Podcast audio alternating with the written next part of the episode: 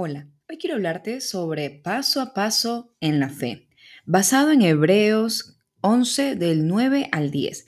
Por la fe, Abraham habitó como extranjero en la tierra prometida, como en tierra ajena, morando en tiendas con Isaac y Jacob, coherederos de la misma promesa, porque esperaba la ciudad que tiene fundamentos, cuyo arquitecto y constructor es Dios.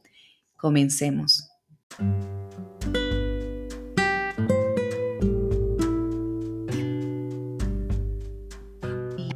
Sara era estéril. Durante años ella y Abraham habían esperado un hijo y orado por eso. En la cultura en la que ellos se desenvolvían, tener muchos hijos era símbolo del favor del Señor, mientras que un vientre estéril era considerado un castigo por algún pecado. Entonces, cuán devastada se ha de haber sentido Sarai cuando mes tras mes no lograba concebir.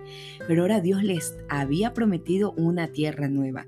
El camino que los alejaba de Arán sería un escape a todas las miradas altaneras y acusatorias de las que Sarai debe haber sido objeto en el mercado. Yo imagino que la mudanza le daba a ella y a Abraham esperanza de un nuevo comienzo, un nuevo futuro, volver a empezar donde nadie los conocía. Dios incluso les dio nombres nuevos, Abraham, que significa padre de muchas naciones, y Sara, princesa. Pero Sara seguía esperando y sabes qué? Esperó durante 25 años más.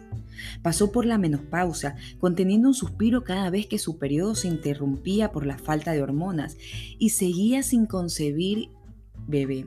Poco a poco su gozo fue desapareciendo. Ahora yo quiero hacerte una serie de preguntas y que tú puedas contestar y reflexionar sobre ellas. ¿Qué cosa amenazan con robar tu gozo? ¿Algún recuerdo que todavía te molesta? ¿Un sueño fallido una y otra vez? ¿Una mentira que hizo un daño irreparable? ¿Miedo a que tus hijos nunca sanen del daño causado por tu divorcio? ¿Miedo a que el aborto sea un perdón imperdonable? Las palabras fuertes que intercambiaron ayer con tu esposo, hermana, hermano, padre, madre, y que todavía hoy las mantienen distanciados? ¿Sabes? Dios fue fiel a las promesas que le hizo a Sara y Él es fiel a las promesas que te ha hecho a ti, especialmente las preciosas promesas del perdón y la sanidad que Jesús ganó por ti y por mí a través de su muerte en la cruz del Calvario. Cuando te veas tentada a ver tus circunstancias a través de los ojos del miedo y de la duda, cuando te veas tentada a escuchar las mentiras que te dicen que debes de pagar por tus errores y fallas del pasado, recuerda quién eres en Jesucristo por su gracia. Recuerda el nombre nuevo que Dios te ha dado, mujer de Dios. Recuerda el perdón que Él te ha dado, un perdón que te libera para que puedas vivir con gozo.